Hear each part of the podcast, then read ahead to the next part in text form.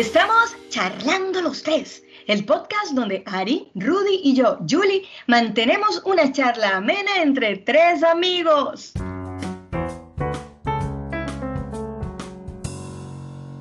Oye Siri, Dime, ¿sabes? Con esta lluviecita y este encierro, me encantaría escuchar como música de los años 70. con todo lo que hay que escuchar en el ciberespacio, y tú me pides tocar música de viejos, ups, perdón, música de los setentas. ¡Qué desfachatez!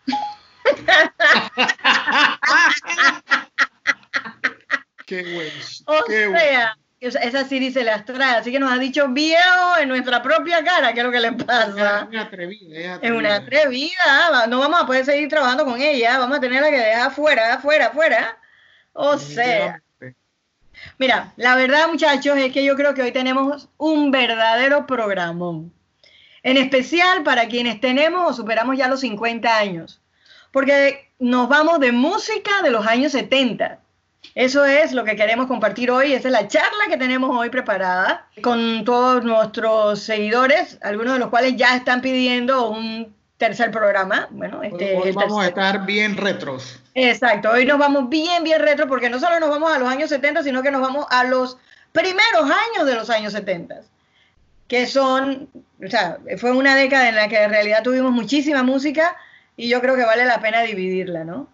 Eh, a medida que fuimos creciendo, nosotros escuchábamos primero la música pegaditas a la radio, luego apareció el tocadiscos, que definitivamente mucha gente veinteañera no tiene idea ni, ni de qué estamos hablando, aunque ellos han vuelto.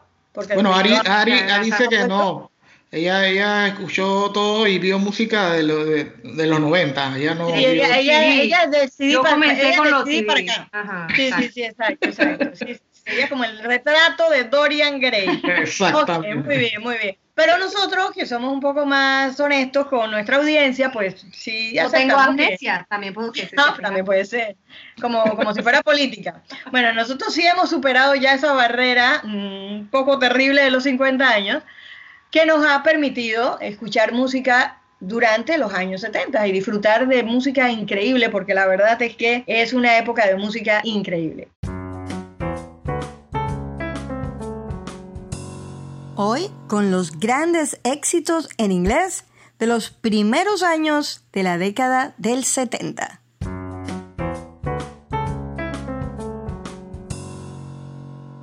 Bueno, chicas, y para empezar esta década de excelente música, no podemos empezar esto sin mencionar a los Beatles.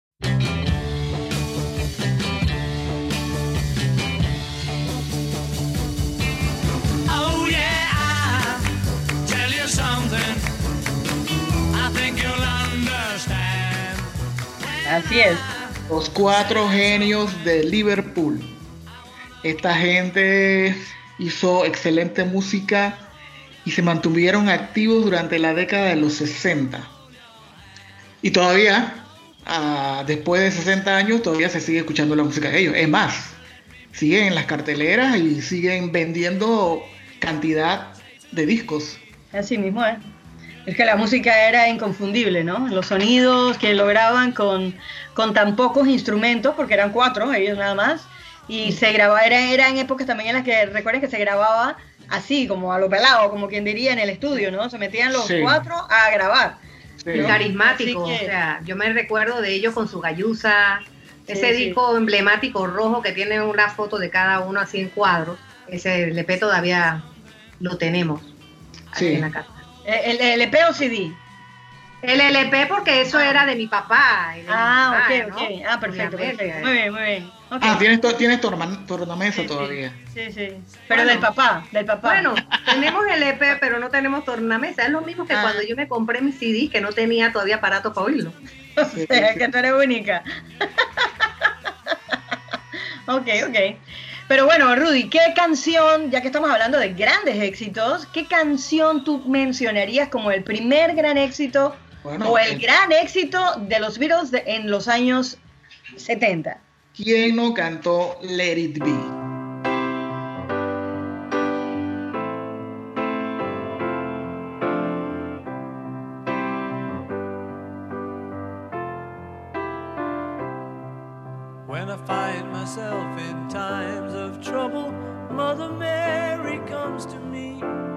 Speaking words of wisdom, let it be.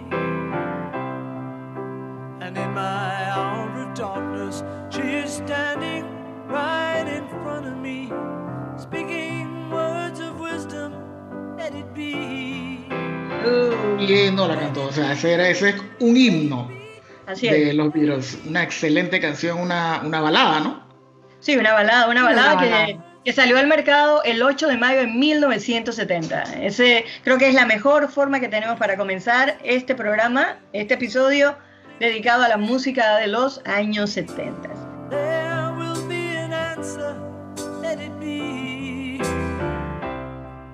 Pero si hablamos de los Beatles, tenemos que hablar luego de los integrantes de los Beatles, porque ellos se disuelven justamente en, e- en ese año, en 1970, y varios de, de ellos, bueno, en realidad los cuatro, hicieron carreras como solitario, en solitario. Primero, quizás el que más se destacó, lastimosamente, pues tuvo una vida musical corta porque fue asesinado tristemente, fue John Lennon. Y de él hay una canción, si hablamos de Let It Be, tenemos que hablar de otra canción emblemática que se llama. Imagine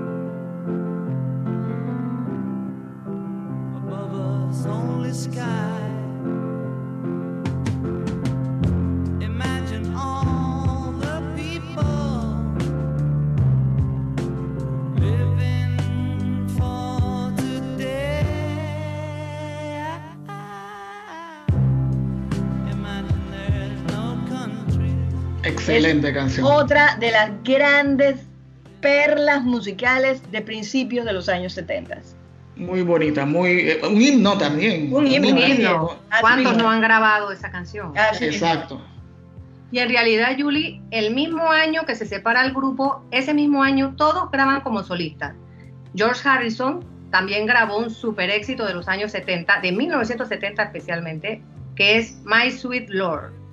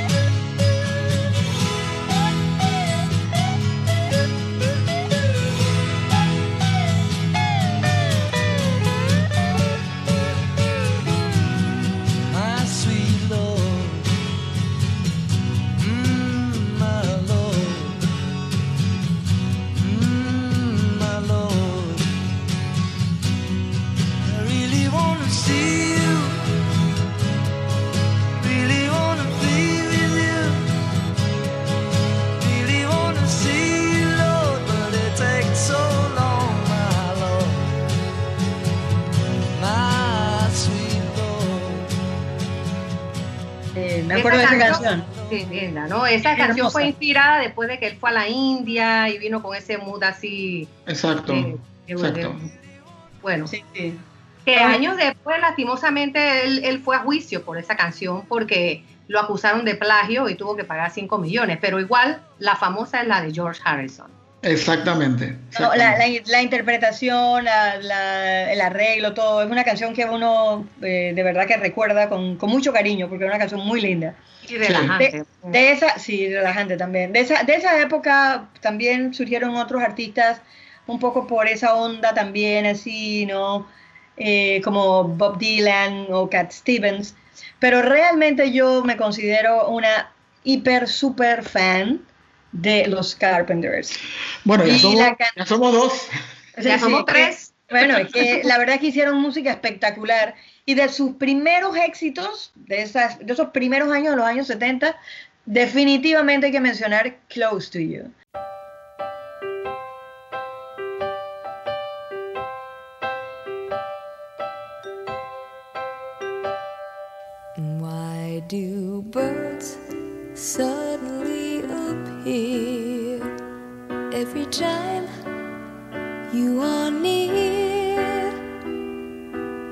Just like me, they long to be close to you.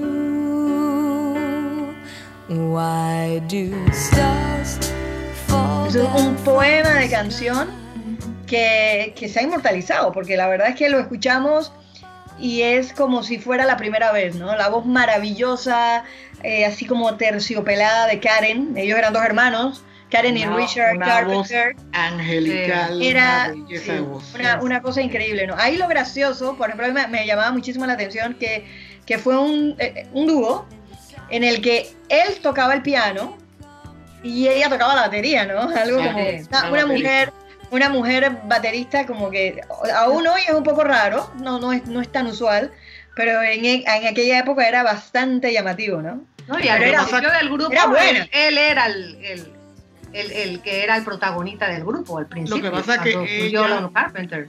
Lo que pasa es que ella llegó a ser baterista porque ella tocaba en la banda desde su eh, colegio. Y entonces le gustó la percusión y siguió entonces Sí, eh, siguió, y exactamente. siguió con la con la con la percusión, con la Él, él tenía, evidentemente, él tenía más, más cultura musical, ¿no? O sea, Sí, que él, tenía, él preparó era el que tenía la y el Pero- favorito de la y el favorito de la familia. Ajá, Pero, pero una cosa es cierta, que una vez, bueno, porque los que conocen la historia de los Carpenters saben que tristemente ella murió de anorexia, eh, muy joven, realmente joven, y aunque él, eh, Richard tenía pues ese gran talento musical, era además un gran pianista, eh, pues nunca, nunca pudo emular ni mínimamente lo que, lo que se dio en la época, lo- los años iniciales, ¿no? Cuando estaba la hermana, porque es que la voz de, de Karen era inconfundible. Y este tema, Close to You, es definitivamente uno de los grandes, grandes, grandes éxitos de principios de los años 70. De hecho, eh, después que ella murió, él, eh, bueno, él quedó devastado por la muerte de su hermana, tú te imaginas, ¿no?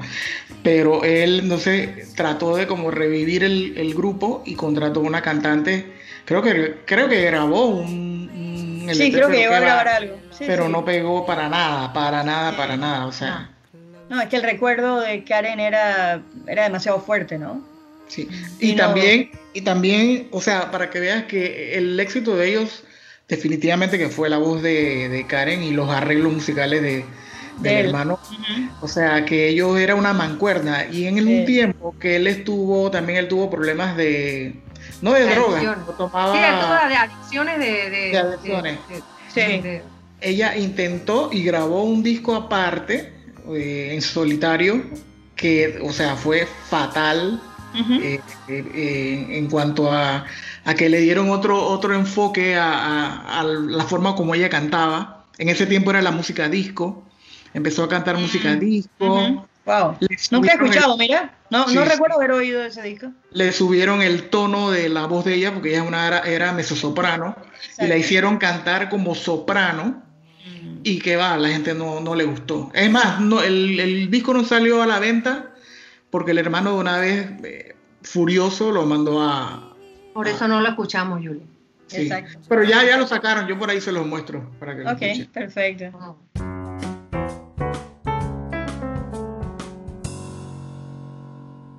Bueno, chicas, y como hablamos de los Carpenters, eh, surgió un grupo que se llamaba Bread, que tuvieron un éxito muy bonito que se llamaba la canción If y Everything I Own, que fue lanzado en 1972. Mira, y por esa línea hay otro grupo que también un dúo que para mí es igualmente memorable. Pertenece realmente a ese, ese inicio de los años 70 y finales de la década eh, de la década de los 60. Porque quién no recuerda dos temas, básicamente dos temas: The Sound of Silence y Puente sobre aguas turbulentas. Dos temas que la verdad es que yo no me atrevería a decir cuál de las dos canciones me gusta más. Eh, fueron publicadas en, en enero de 1970, ambas canciones, y forman parte pues de la música que en su momento hizo el, el- era un dúo como folk rock, que se Folk acostumbraba rock, mucho exacto. en esa época, compuesta por Paul Simon y por Arthur Garfunkel. Hello, darkness, my old friend. I've come to talk with you again. Because a vision softly creeping left its seeds while I was sleeping. And the vision that was planted in my brain still remains within the sound of silence. In restless dreams I walked alone. Son unos himnos. Unos también. clásicos. ¿Cuál es la, de, es la canción, el tema de la película El Graduado? Eh, El graduado, eh, esa es con este Dustin Con Hoffman. Dustin Hoffman. Sí, Creo que es The Sound of Silence. sí, no, creo que. No, no, quizás. es una de mis, Mrs. Mm, No, se me ha No, ido. porque ellos tienen varios, Robinson, pero es que ellos Ajá, tienen exacto. varias en ese disco. Sí, sí, Sí. sí, es que ese fue un... pero yo estoy mencionando o menciono estas dos porque para mí son espectaculares. Son unos- unas maravillas de canción. Sí. Eh, pero, eh, pero tuvieron otros temas, ¿no? Definitivamente, ¿no? Era, eran, es que eran, también eran espectaculares, hacían esas armonías también increíbles, eh, un- tenían un sonido también muy propio, y eso, Sí. eso creo que fue una de las Y cosas que los hizo Y grandes. ellos, y ellos estuvieron juntos muchos años, pero Muchos muy- años, muchos años muy jóvenes, o sea, de, de, de colegio, cuando se hicieron muy populares, entonces que vinieron las fricciones y, nunca más pudieron eh, eh, eh, reencontrarse, no sé.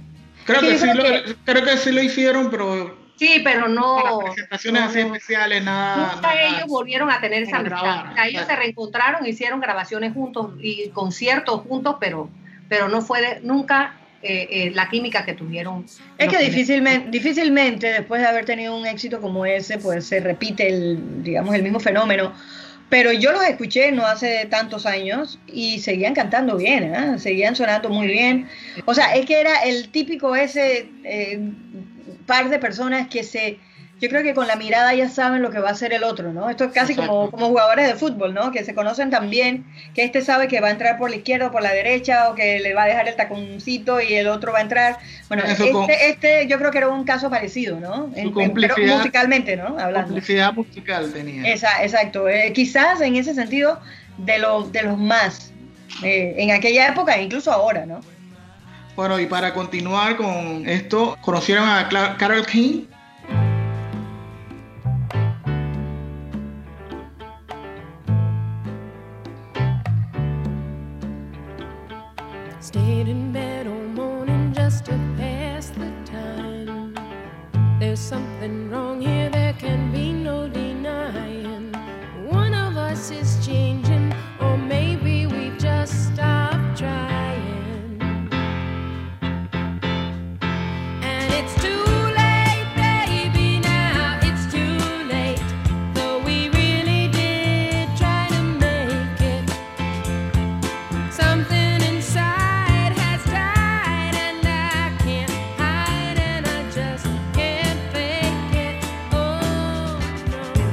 Cantante, pianista y compositora estadounidense. Ella era, es de Nueva York. eh, está también considerada como una socialité de Nueva York. Es una muy. Es una intelectual. Y esta tuvo mucho éxito como intérprete en la primera mitad de la década de los 70. Era, en realidad era más compositora que cantante, pero bueno, también cantaba. Y tuvo Pero yo éxito. la, yo la recuerdo así como con un look hippie. Sí, bueno, pero es que era un poco también la época, ¿no? Sí, Acuérdate que era época... Tenía el cabello como rojo, ella tenía como, era No, no, no. e- Ella es de pelo así Pero como tenía rizado. cabello largo, grande. ajá, No, como- rizado. Ella es. Rizado, así, ajá. Sí, pero bueno, sí tenía, sí tenía un look así como bien, bien, ¿qué te digo? Como libre, ¿no? Ese era el look que ella tenía, ¿no? Ella Sus éxitos- muy linda. Sí, y tuvo muchos éxitos y mucha gente famosa también le cantó canciones. It's Too Late es una canción muy, muy famosa y Will You Love Me Tomorrow. Sí, eh, son canciones de, de esa época, ¿no? De las, de las primeras canciones de, de los años 70.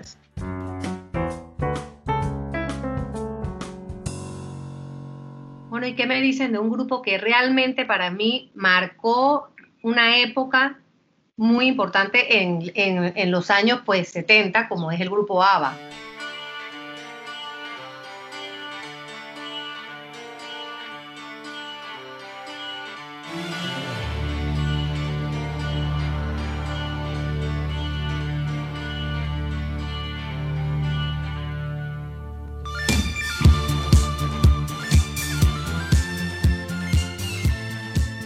Súper fan de ABBA. Es más, Sí. yo, yo realmente comencé a comprar discos con ABBA. Yo, chuleta, ABBA para mí es, wow, eh, esas voces, esas armonías, esas mujeres. Mira, yo, Eh. yo siento que ABBA tiene una particularidad. Eh, yo no comencé a comprar música con ABBA, yo empecé a comprar música con Camilo VI, pero con A- ABBA tiene una particularidad que tiene muy, muy, muy pocos artistas, y es que tú escuchas hoy una canción de ABBA y te suena tan actual como sonaba en los años Ujú. 70. Ujú. Eso yo creo que es algo que poquísimos artistas pueden presumir. Es como los Beatles, eh, la música de los Beatles todavía se sigue escuchando por eso mismo, porque, eh, o sea, ellos a pesar estaban de los adelantados. arreglos. Lo que pasa es que en el caso de ABBA, el sonido, el sonido sigue sonando actual, es increíble. Tú los oyes y nadie te diría que esa música, ¿de dónde la sacaste? O sea, De los 70. eh, es de los, eso de los 70. O sea, sonaba, ah, tú lo pones hoy y te sigue sonando como, como quien acaba de comprar un CD. Bueno, o quien el- acaba de bajar música de, de- de Spotify o lo que sea. El Eso, éxito- eso es espectacular. El éxito de ABBA eh, también eh, fue por el, el ingeniero de sonido que ellos tenían que se llamaba. Michael B. Tretton, que era el tipo, hacía magia con esas voces de estas mujeres y con, y con también los arreglos de, de Benny Anderson y Bjorn Ulves, o sea, eh, se mantienen. Mira, yo todavía no te sé decir cuál de las dos voces femeninas me gustaba más. Cantaban sí sé. espectacular. Yo me, sí sé. me- me encantaban, era, era una cosa eh, fuera de este mundo. Pero es que las juntas eran juntas las armonías que hacían, pero mi voz, aunque no era la más popular, porque yo pienso que la que la, la que más destacó fue Agneta, pero a mí me gustaba más la me gusta más la voz de Es que les, les cuento, les cuento. Agneta era la lead vocal. Ella era la, la, la, la principal. Eh, pero esa Frida era un mujer. espectáculo. Y pero tenían, Frida- y, y tenían unas. Si tú pero las, era odiosa. tú las escuchas eh, individualmente y tienen. Son voces diferentes, pero cuando Sí. esas mujeres se juntaban, oye, era una. O sea, era una magia total. Una sí, magia. total, total. total y absoluta. Así es. La magia era la armonía de esas dos voces que no eran idénticas. Exacto. Exacto. Sí, pero lograban acoplarse de una forma. Sí, Sí. yo pienso que yo también, porque yo soy más como de voces, o sea, la voz de Frida era un poquito más grave. Entonces, a mí Sí. me gustan quizás las voces un poquito más graves. Pero era, era de verdad que aquello era una armonía, una, un- un, eh, o sea, era magia. O sea, yo creo que si yo tuviese que buscar una palabra para definir a ABBA, yo diría, yo diría magia. Eran mágicos. Y de Eso, eso, era lo que hacían. de eso fue que el, el ingeniero de sonido eso agarró eso, pues esa, esa, esa congruencia que tenían en las voces que Dios mío. O sea, el tipo hacía magia en, en las mezclas de, de esos discos. Bueno, de ABBA, ¿qué no podemos hablar de su discografía? Uf, infinitos eh, éxitos. Eh, Waterloo, que fue la ganadora SOS, SOS. I Do, I Do, eh, Ring, Ring, No, tenían canciones. eh, lo, lo que pasa es que hasta mañana. O sea, a- ellos siguieron trabajando juntos hasta los años 80. 82. Y que tristemente fue el año en el que se separaron y, y como ocurrió con, con, eh, con los Beatles, también eh, hicieron, sobre todo las chicas, cosas en solitario. Nunca con el mismo éxito, evidentemente era imposible. Eh, pero de los primeros años, que bueno, a fin de cuentas este, este, este episodio número 3 habla de los primeros años, de los éxitos de los primeros años de los, de los 70, eh, quizás el gran, gran, gran éxito fue Waterloo.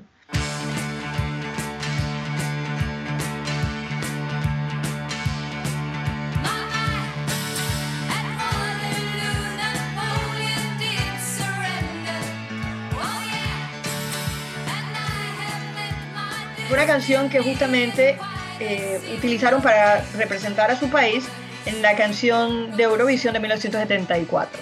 Ujú. Dos años después que se habían formado, porque ellos se formaron en el 72 en Estocolmo. Exacto. Ellos, ellos ganaron ese festival y bueno, de ahí ya vino el éxito, ¿no?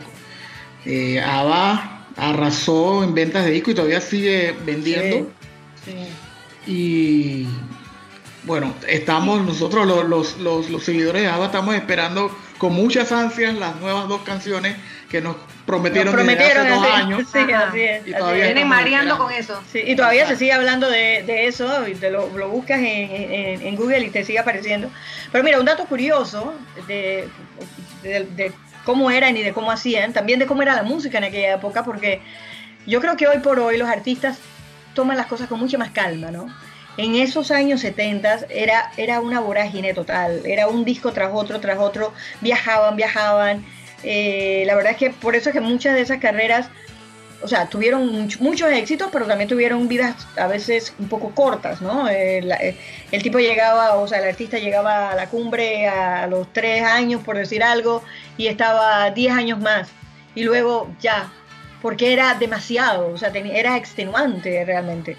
Porque hay- el, el datito que quería comentarles es que en 1973, ah, eh, ahí, si recuerdan, eh, había pa- dos parejas, ¿no? O bueno, em- empezaron a- siendo Sí. dos parejas, y Agneta tuvo un- una bebé en ese año. Entonces, a ella, claro, al- tener bebé, pues obviamente no pudo haber recital y qué sé yo, y ese tipo de cosas, pero ella aprovechó el tiempo, increíblemente, para representar a María Magdalena en la producción sueca de Jesucristo Superestrella. Eh, recién eh, parida o como queramos llamarle, in- interpretó y tuvo, hasta donde entiendo, muy, muy buenas críticas porque, bueno, tenía una voz fabulosa, ¿no? Pero así de entregados eran a la música. Y digo, el legado que nos han dejado musicalmente lo dice todo, ¿no? Bueno, de hecho a ella le achacan eh, la culpa de que por culpa de ella fue que el, el grupo se, se separó, ¿no? Pero no creo, no creo que al final fue Sí, yo creo al final que- fue cansancio porque imagínate, estaban eran Digo, la- parejas, no, trabajaban exacto, la juntos. cultura de las Eh, parejas, eso influyó definitivamente. Exacto. Sí, yo creo que influyó, yo creo que influyó porque eran dos parejas, las parejas, las dos se separaron. Eh, hubo después ya claro, entraron los- las parejas nuevas, de, sobre todo los varones, que fueron los que inmediatamente se casaron por segunda Exacto. vez, etcétera. Y la situación tiene que haberse puesto un poco tirante, ¿no? Sí. Pero yo, yo lo que sí te puedo decir es que ese día, en 1982, cuando se dijo que ellos eh, se habían separado, para mí fue uno de los días de mi juventud más tristes. Sí, sí, Ojo, Yo, que- yo, yo no me lo podía creer, de verdad Yo que no me lo lo podía creer, yo hasta lloré, aparte de que al principio no lo creía porque ya ellos venían, ya venían con bolas, porque yo me acuerdo que hasta una vez les inventaron que se habían caído en un avión. ¿Ustedes no se acuerdan de eso? Que se No, habían muerto, No, gracias a Dios. que habían muerto en su avión, que iban de que no sé dónde y que, o sea, ay, yo me acuerdo de esa noticia que me impactó. Oye, Pero una de las cosas sí. que la gente criticaba mucho al principio cuando empezó cuando empezaron la carrera era lo de su vestuario. Ay, la ropita ¿Qué- también. ¿ah? Pero después me enteré que resulta que acuérdate que Suecia es un país socialista, socialista, ¿no? Sí, es un gobierno más o menos. Y Pero bueno, tiene monarquía también. Tiene ¿no? monarquía de socialismo. sí, ABBA eh, llegó a ser una de las empresas más Rentable. rentables del, del- del gobierno sueco y ellos eran los que contrataban a las personas que le hacían los, los vestuarios. Por eso que esos vestuarios eran todos Eran terribles, eran terribles. terribles. Terrible, Y- espantoso. Y bueno, ya al final ya ellos mismos se hicieron cargo de, de- de- de su vestuario, pero al principio fue el gobierno el que mandaba hacerle la- la- su vestuario. Pero ustedes no recuerdan, eso yo soy bastante mala para las fechas, pero podrá ser hace siete años, ocho años o algo así, que vino un grupo que les, hace- o sea, recorrió el mundo haciéndole un tributo a, pobre, a ABBA. ajá. Y, así hay Mira. varios grupos. Sí, hay varios. Bueno, el que vino a Panamá, miren, yo, wow, Yo, yo lo me, vi, sí. fueron, ¿Fue fueron formidables. Yo estaba sentada, yo creo que fue contigo, Ariadna. Sí, claro. Y la verdad es que yo me sentí, yo me sentí, ¿sabes? Estaba en nuestro palquito, y yo me sentí como si de verdad estuviera escuchando a ABBA. Ellos en realidad fueron un, grupo que hizo muy pocas giras. Ellos fueron más un- Exacto. un grupo de estudio. Exacto. Ellos son contadas las giras y cortas. Es que de hecho el grupo nació con esa idea, que iban a ser un grupo de estudio. Pero el éxito les cayó tan de repente y que la gente ya reclamaba verlos. Entonces por eso que fue que tuvieron que empezar a viajar. Ellos fueron a Claro. Australia, que en Australia hablar de Ah. ABBA es Dios mío, es como hablar de la reina. Y eh, entonces eso fue lo que pasó. Ellos, la, la fama los obligó a salir a, a- a dar sus conciertos, porque ellos... En contra de la voluntad de Agneta, porque a ella no le gustaba viajar De. Agneta, y, y ya te digo, la idea de ellos era un grupo de estudio. Sí, pero sí grabaron en español, años después. Sí, grabaron en español, correcto, sí. De hecho, ellos tienen muchas canciones por, por- Chiquitita y Fernando empiezan con unas flautas peruanas y Ajá, tienen mucha influencia de música eh, latinoamericana, pues. Pero no, eran lo máximo, lo máximo, lo máximo. La verdad que he, he escuchado eh, entrevistas que le han hecho a Bjorn y él dice que, bueno, pronto van a venir las dos canciones. Es más, no dos canciones, ya ellos grabaron un CD completo. Es que esas dos canciones yo entiendo que las grabaron hace un montón. Lo que pasa es que no han, sali no han salido. Hace tres años lo, lo, lo Ujú, grabaron, Lo grabaron, pero ellos, la gente todavía quiere verlos y ellos quieren hacer lo que quieren hacer es con es eh, presentaciones eh, virtuales. Exacto. y aparentemente el reunirlos para eso ha sido muy difícil. Entonces eso es lo que quieren hacer, lanzar el, el- el CD, pero también quieren lanzar su, su cuestión virtual. Ha sido difícil reunirlos en vivo. Ahora, y hasta en virtual es difícil reunirlos. Imagina. Sí, sí, sí, sí. La Sí, verdad porque cada que- uno tiene, cada uno tiene su, su vida, ¿no? Eh, que Tengo entendido que Frida vive en Suiza y tiene Ella su es de la nobleza. ella ella de la nobleza suiza, sí, ella tiene casa en Marbella también. Agneta tiene una, vive en una isla ya en. Sí, como ella quiere, aislada. Sí. No te gusta todo. se, se nota Cada, que no te cada- gusta cada uno tenía su personalidad, ¿no? Y está bien, ¿no? O sea, eso- Y eso ellos son más, ellos son más, y ellos inclusive ellos, ellos hicieron un musical de. Benny y Bjorn, que- que tiene una canción muy bella. Hicieron Mamma Mía también, ¿no? El- Ajá, el- bueno, y, a- y, y- y tiempo después, bueno, la, canción, la, la, la película Mamma Mía. Así es, así es. Pero bueno, eh, hablar de ABBA nos tomaría por lo menos dos programas más. Eh, bueno, de hecho, de hecho, definitivamente es un grupo que tenemos que mencionar en la parte 2 de este episodio 3, porque sus éxitos fueron innumerables durante toda la década y Sí. sin duda tendremos que mencionar otros grandes éxitos eh, que se dieron entre el año 76 y el año 82, que fue cuando se disolvió el grupo. Los más grandes, diría yo. Sí, los más, los más populares, aparte de que fue incluso cuando grabaron en español también, porque ellos grabaron en español. Y no lo hacían mal, ¿ah? o sea, tenían su acentito, pero Sí. la verdad que no, no, no lo hicieron mal tampoco. Y era una época en la que no se acostumbraba a que los, que los grupos eh, anglosajones grabaran en español y ellos lo hicieron.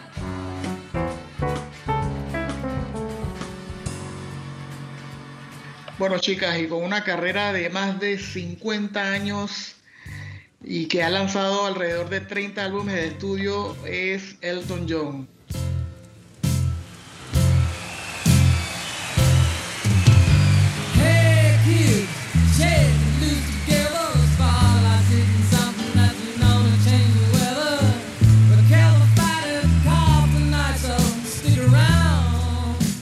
Ha vendido más de 300 millones de copias y ese es otro grande, otro duro de, de- de la música. Eh, Que todavía se mantiene en el, activo sí, sí. y, y- y- y popular. Sí, él lanzó en 1972 la canción Rocketman. Pero eh, así no es que se llama la película que él hizo, Rocketman, ¿no se llama así también? Creo que sí. Me creo parece que sí. ese es el nombre, ¿no? Sí, Eh, en, en ese, en ese segundo disco que fue en 1972, que es el Rocket Man, él incluyó una canción que a mí me parece hermosísima, que es Daniel. Sí, muy Bella, bueno, muy bella. bueno. Una de- es una de sus canciones más, más, más lindas, Sí. sin duda alguna. Pero en el 73 llegaron otras canciones fuera de serie. Yo tendría que mencionar y creo que me quedaría de esa época, de esa primera época de, de Elton John, con Candle in the Wind.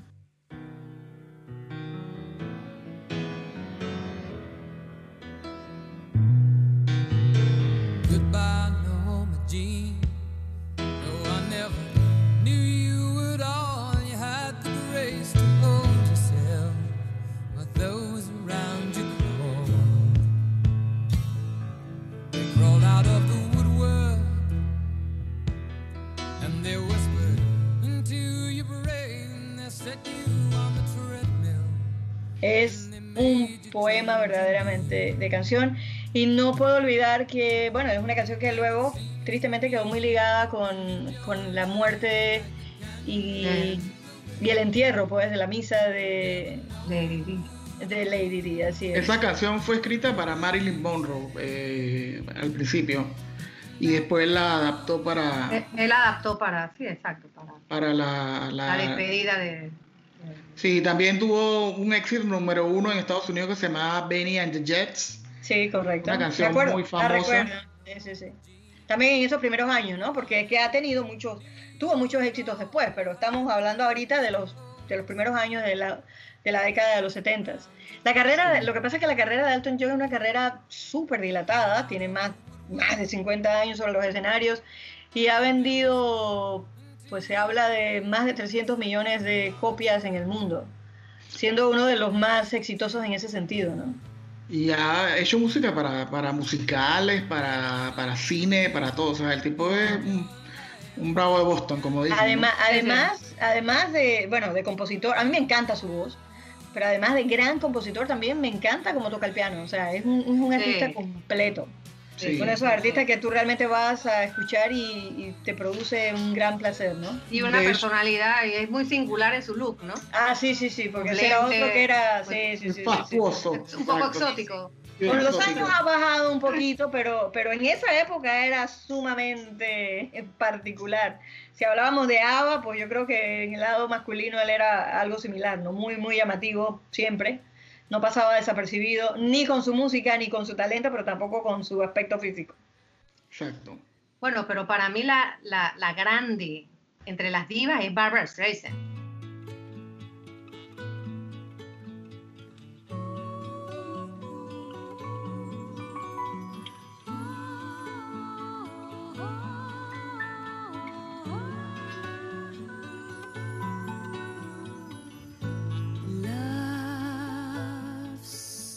Mi narizona preferida. Ah, La que no se arregló la nariz, porque ella es orgullosa narizona.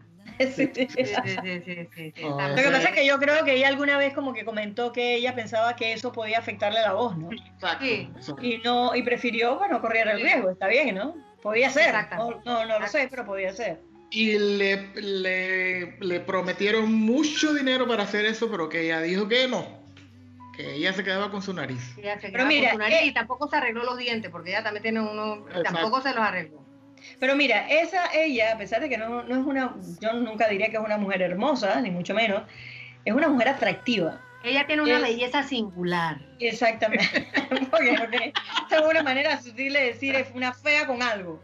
Pero No, no, no, la verdad, es por ejemplo, tiene unos ojos muy lindos, Sí, una Eh, expresión muy bonita. una expresión bonita, o sea, no es, es una cara eh, que sí, que te, te produce... que si la miras, la paz, con mucho ¿no? cariño, cuando la miras con mucho cariño, tú la vas encontrando linda. Sí, Pero la sí. mamá, la mamá toda la vida le dijo que ella nunca podía ser Era el famosa patito porque era feo, fea.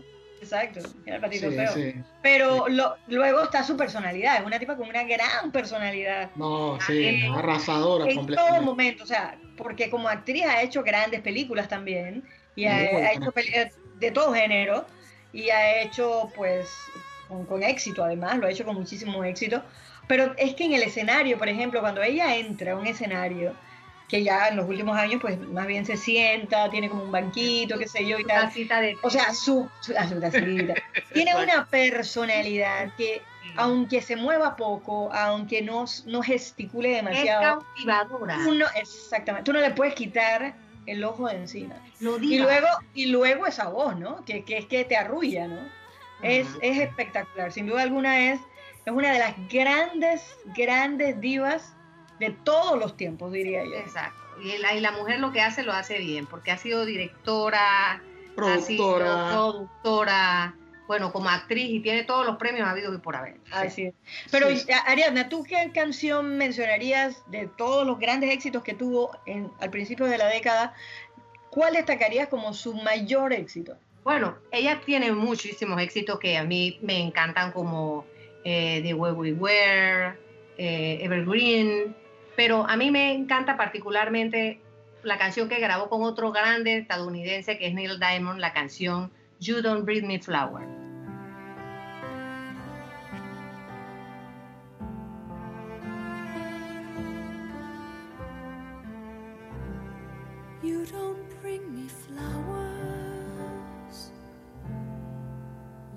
Sing me love songs.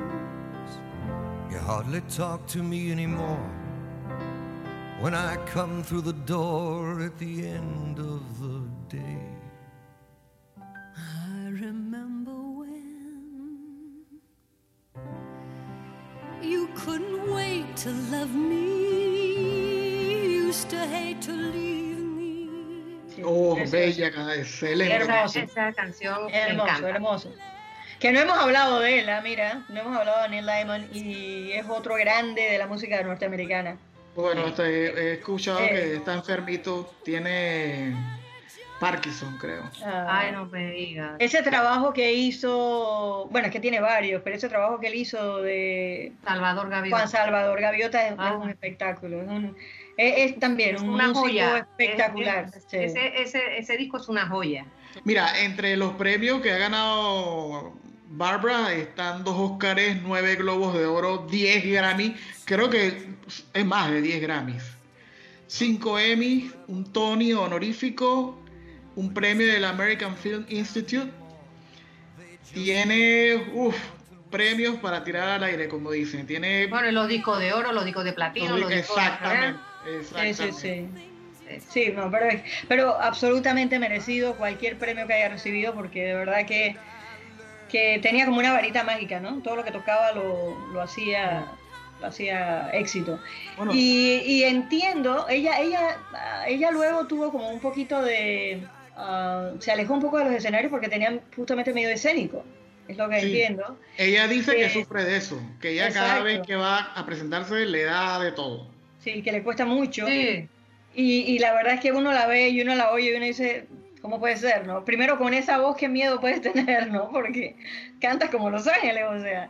exacto. Eh, y y, segundo ella, se y ve- ella canta con, con fronter, ella, ella, y ella lo dice, o sea, la gente sabe porque ella tiene pánico que se le olvide la letra, así Sí, que la gente la acepta, no importa, canta como quieras. Ok. Después que me deleites, mija, haz lo que quieras.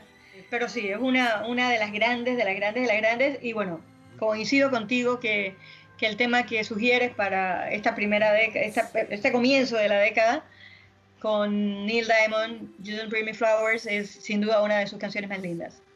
Bueno, y siguiendo con grandes también de la música, está Roberta Flack. Eh, ¿Quién no cantó Killing Me Softly with His Song? Strumming my pain with his fingers, singing my life with his words, killing me softly with his song, killing me softly with his song, telling my whole life with his words, killing me softly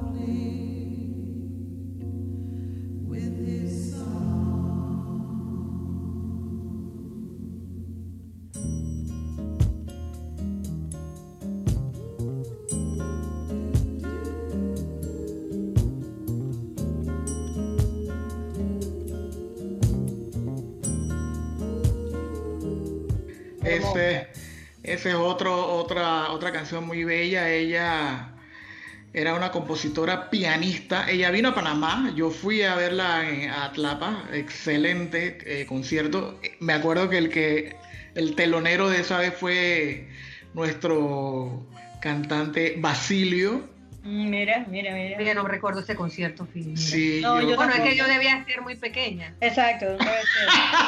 Sí, sí, tú estabas en primaria, ya nosotros estábamos en secundaria, claro. Sí, sí.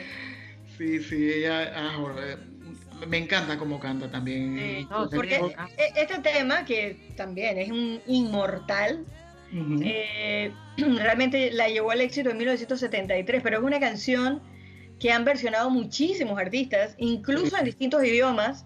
Yo me acuerdo, me acuerdo de manera especial, pero hay, digo, hay montones, de la versión que hizo el grupo Pandora, el grupo mexicano, el trío Sí. mexicano, Ujú. que realmente era muy lindo, ¿no? Ámame muy suavemente, creo que le llama, le, le pusieron con la traducción. Y era una canción realmente muy linda, ¿no? Porque es que, bueno, es, es, es una belleza de canción. Y no podía faltar. Definitivamente en este recuento de super éxitos de los años 70 era una canción que no podía faltar. The real life? Is fantasy. Caught in a landslide, no escape from reality. Como tampoco puede faltar la música de Queen, Rudy, ¿cierto o no? Oh, por favor, esos son otros, otros, otros duros, como le dice la gente, de ingleses, ¿no? Así es. Eh, el flamante Freddie Mercury que cuando se salía al escenario eh, se quería venir eso abajo, ¿no? El tipo eh, tenía una, una magnetismo y una forma de interpretar especial. El tipo era fuera de serie. era una energía sí, total. Con su Y sí. micrófono ahí.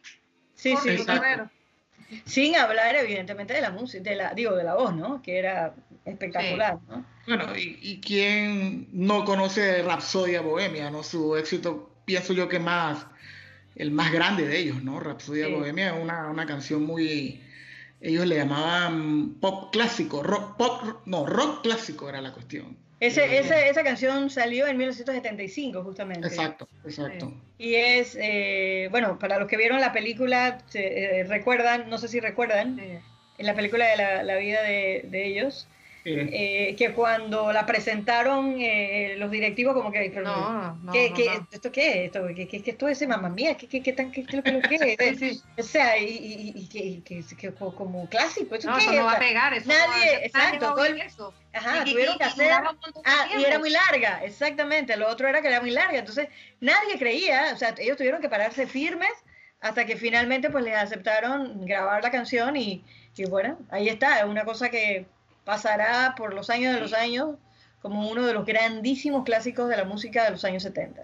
Estoy viendo ahora mismo en Netflix un documental de, casualmente, del grupo Queen, que después que Freddie murió, ellos tuvieron, estuvieron fuera como dos, tres años que no, no tocaron más. Después se volvieron a juntar, eh, contrataron a un cantante ahí que más o menos como que dio- no, dio, no dio la talla. Y ellos siguieron, o sea, eh, su afán era seguir eh, como banda, pues. Ujú, correcto. Pero el, tú sabes, la- el, el ponerse en los zapatos de Freddie Mercury, o sea, nadie, nadie lo podía Sí, eh, eh, suplantar. Sí. Hasta que encontraron hace ya más de 3, 4 años a este muchacho Adam Lambert, que fue uno de los segundos, que quedó en segundo lugar en De American Idol. American Idol, que el tipo también tiene una, Sí, una voz, pero ajá. Espectacular. Y también el tipo es muy, también al estilo Sí. Freddie Mercury, Sí. muy, Sí. se viste todo. Muy, muy histriónico y muy... Ajá, sí. Y bueno, ya Nunca- tienen no cua- será Freddie Mercury, pero la verdad que el, el, el tipo es un show también. Sí, no, y el tipo tiene Y lo hace muy una bien. voz. Y- tiene y- ajá. Lo que pasa, voz. lo que pasa también es que, digo, eh, evidentemente Freddie Mercury era, era la cara del grupo, Exacto. pero eran, pero los, los demás eran grandes músicos, o sea, ¿Cómo no? ¿Cómo no? y ¿Cómo no? componían también, eh, ayudaban en todo, o sea, era, no es, o sea, La prueba es que le era la bien solita. Exacto, O sea, eh, así es. Freddy era, digamos, la mitad del grupo, por lo menos, pero, pero lo que tenía detrás era lo que lo hacía sólido, ¿no? Sí. Y, y por eso es entendible que ellos quisieran continuar, porque como músicos eran espectaculares, ¿no? Ujú. Y, y siguiendo un poco por esta línea de estas canciones de, de los principios de los años 70, hay otra canción que yo creo que la que la persona que ha tenido la dicha de poderla escuchar pues, no la podido olvidar. Y es Time in a, in a Bottle.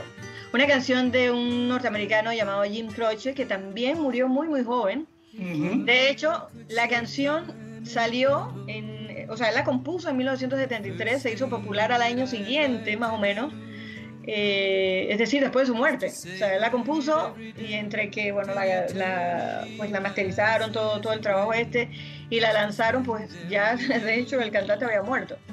Esa, esa canción era parte de una película que también era muy linda, no recuerdo ahora exactamente cuál era la película, pero, pero una película Ella vivirá, no era una, una, canción película que se llamaba así, Ella, vivirá, no. Exacto, creo que sí, creo que era esa. Una película muy, eh, muy triste y salía esa canción que es una belleza y el tipo tenía una voz también muy bonita, muy, muy particular, muy americana, pero era una canción muy linda y, y una, una que tampoco podíamos pasar por alto sin duda alguna.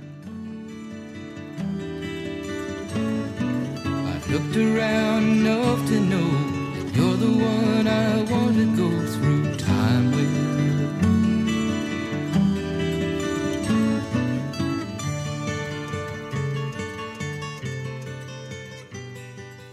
Hace poco vi una entrevista que le hicieron al hijo, eh, que también es músico y bueno, está ahí en la lucha eh, en la música, ¿no? ¿no? No como su papá, que tan famoso que fue, ¿no? Pero ahí, ahí ser hijo de músico es duro, ¿no? Ser hijo de músico grande es duro. Pero hay algunos que lo han logrado y hay algunos que, han, que incluso han superado a los padres, ¿no? No es lo usual, pero, pero ha ocurrido, ¿no?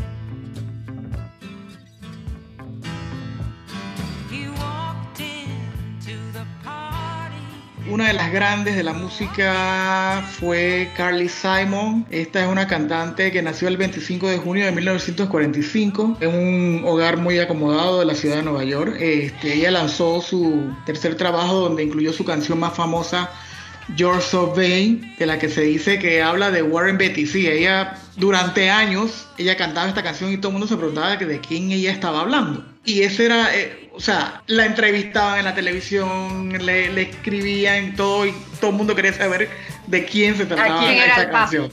¿A quién la Bane? dedicaba? ¿Quién era el, el Bane, el malo? El, y al final, bueno, dice que era que alguna vez tuvo una relación con Warren Beatty, uno, uno de los... Pero que era bello. Warren Beatty de joven era, era hermoso. Y bueno, Sí. dicen que con Mick Jagger también, o sea... Bueno, ese no sé. O sea, de la, del día quedo a la noche. Quedo con Warren Beatty. O sea, ella pasó del día a la noche, déjame decirte con eso. ¿ah? O sea, de Warren Beatty. O sea, pero bueno. ella, ella se casó con otro cantante muy famoso de folk eh, que se llamaba James Taylor. Sí, cómo no. Tipo muy, muy, muy famoso. Este, bueno, al final terminaron en divorcio, pero eh, bueno, esa es la historia de Carly Simon. De esos años también hay un grupo, porque bueno, hubo, eh, hubo infinidad de grupos. Era, los años 70 fue, fueron años donde eh, salieron quizás de los grupos más importantes de la historia de la música, sobre todo americana, pero también latinoamericana. Hubo muchísimos grupos. Y uno de esos es sin duda los Jackson's Five.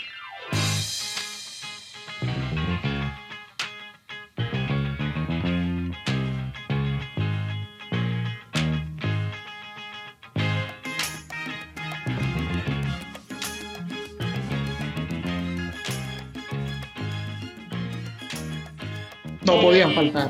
No podía faltar. Y, y una canción quizás la más grande para, o sea, la más exitosa, I Want You Back. Yo de ese grupo recuerdo sobre todo definitivamente pues sus coreografías, ¿no? Eran espectaculares. Obviamente las armonías, o sea, era, era-. Exacto, bueno, la ropa del momento, así como de poliéster, los colorinches y la cosa, era una, una- bueno, eso era lo que era en aquella época, los afros, exacto, los pelos aquellos, pero eran espectaculares, o sea, eran, eran, eh, no recuerdo tanto la música como la- los recuerdo a ellos, Ay, porque man. eran impactantes, de verdad que era, era, eh, oírlos, verlos, sobre todo verlos, era una cosa como, como una experiencia especial. Pero bueno, imagínate, o sea, siempre se veían tan felices bailando y, y cantando y, y detrás una historia muy, muy triste, ¿no? De, de abuso y... Eh, del pobre- Y- propio padre, que es lo peor, exactamente. Así es. Pero, pero bueno. Pero aún así hicieron una carrera importantísima y, y fue, eso sí, fue un grupo que fue, como eran varios hermanos, se fue como desarmando y uni- se juntaba este, después se salía, después el otro y tal. En una de esas, justamente, en uno de esos momentos, y con solo 13 años, tenía nada más 13 años, en 1972, resulta que el, uno de los más pequeños, que era Michael, decide grabar dos canciones que se convertirían en dos grandes hits. Era un niño. Graba Got to Be There, que la recuerdo perfectamente, y siete meses después graba Ben.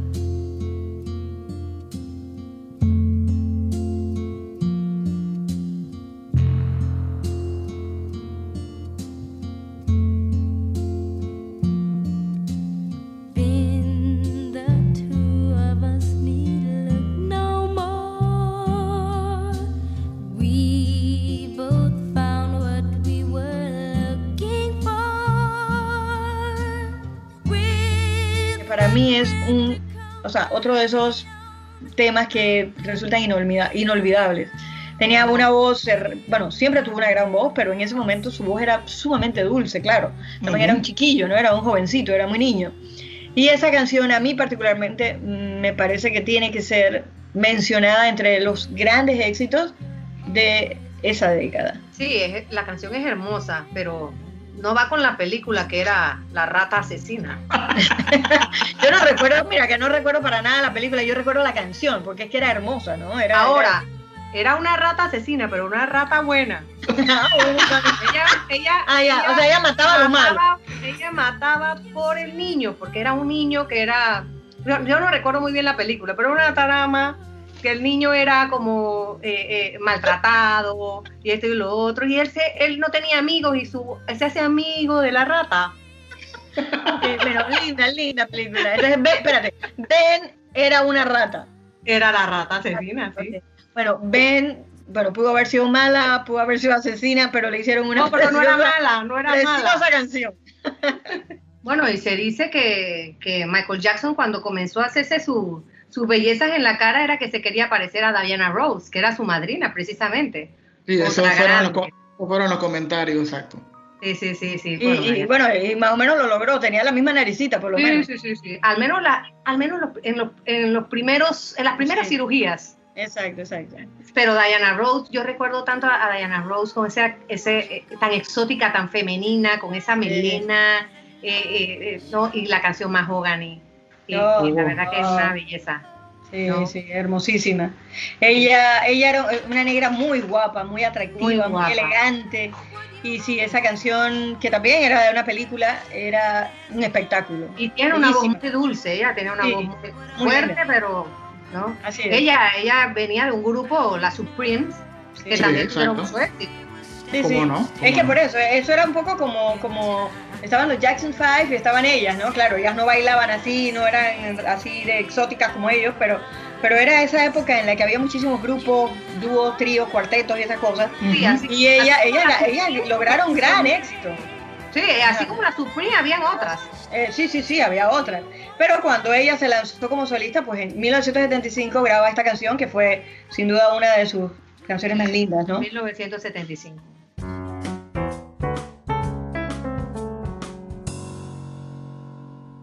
Bueno, cerramos este programa con la, la bella voz de Karen Carpenter, esta vez en una nueva versión de la canción Ticket to Ride. Ticket to Ride. ¿Le gustó mi pronunciación? Este, en, una, en una versión que hizo Richard eh, junto con la Real Sinfónica. Eh, De Londres. Él mismo, él mismo la dirigió y la verdad muy bonita, muy melodiosa, obviamente una versión orque- orquestal y paradójicamente en el mismo estudio donde originalmente la grabaron los Beatles en el año de 1965 porque es una canción original de los Beatles. Perfecto, Bueno, súper. eh, Vamos a Y escuchar. la brillante voz de Karen Carpenter. Eh, quiero recordarles a nuestros oyentes que también nos pueden escribir, de, eh, enviarnos sus sugerencias de temas eh, al correo charlando los tres arroba gmail.com. No lo olviden. Perfecto, súper. Nos vemos en la próxima. Hasta luego. Hasta Chao. luego. Bye bye.